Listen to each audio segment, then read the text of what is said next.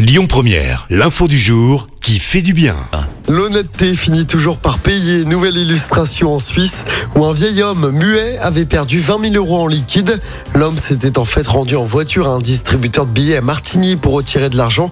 Une fois rentré chez lui, il s'est rendu compte que l'argent avait disparu et s'est rendu au poste de police le plus proche pour déclarer un vol. Mais l'argent n'avait pas été volé.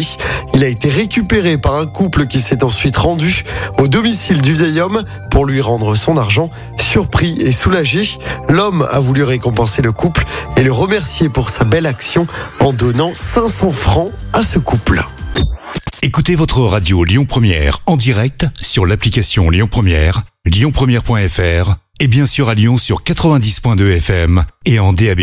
Lyon Première